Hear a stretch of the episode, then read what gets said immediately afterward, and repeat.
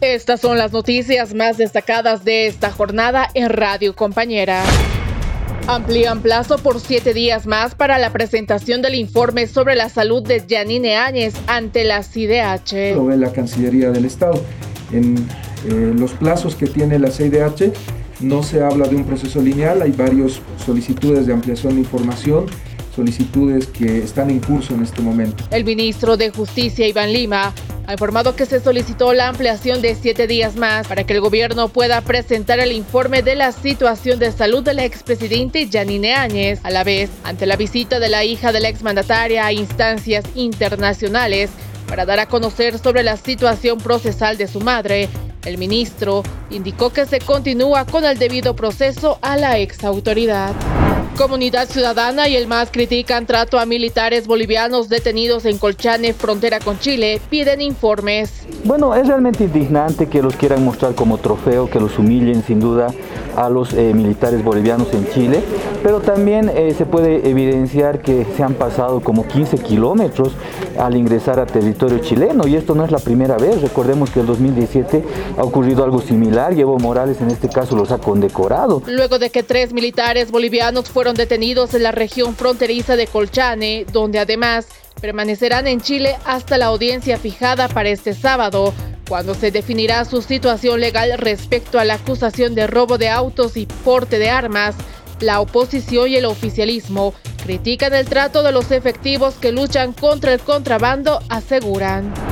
Fiscalía solicita cárcel para los acusados de la muerte de Mayerly. Eh, bueno, el Ministerio Público, dentro del caso que se investiga el fallecimiento de Mayerly, ya ha emitido la resolución de imputación formal.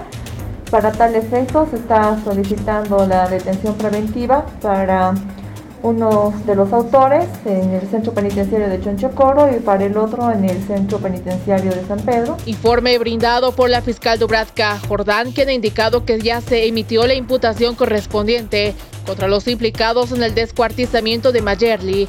Ambos acusados son investigados por feminicidio. Se espera la audiencia de medidas cautelares que se realizará en el Juzgado Segundo de Violencia contra la Mujer donde se solicita la detención preventiva para Matusalén en el penal de Chonchocoro y para el otro implicado Roberto en el penal de San Pedro.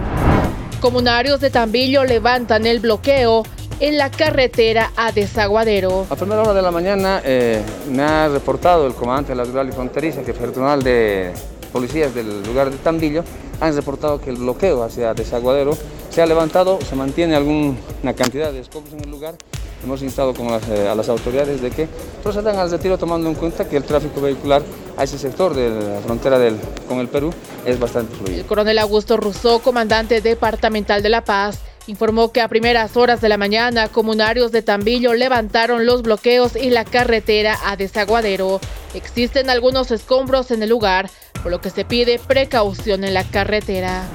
Dos subalcaldesas denuncian acoso la alcaldía afirma que están acusadas de corrupción. Mencionar que nosotros en el momento que hemos asumido directamente eh, lo que es el cargo de la subalcaldía, hemos entrado con la idea de transparencia, transparencia en todos los procesos, fuera corrupción, porque sabíamos que había ya de anteriores gestiones eh, temas de corrupción. Sin embargo, en el momento que empezamos a detectar temas de corrupción, se le hace conocer al señor alcalde el mismo mismo que se refiere que se pase a transparencia. Lamentablemente en transparencia no se hace nada con estos casos, más al contrario, nosotros resultamos ser víctimas de denuncias. Las subalcaldesas de los macrodistritos de Mayasa y Centros, Sheila Dávalos, Flores y Jacqueline Chavarría, respectivamente, denunciaron este jueves que hay casos de acoso político y laboral al interior de la alcaldía. El gobierno municipal respondió que ambas están acusadas por hechos de corrupción.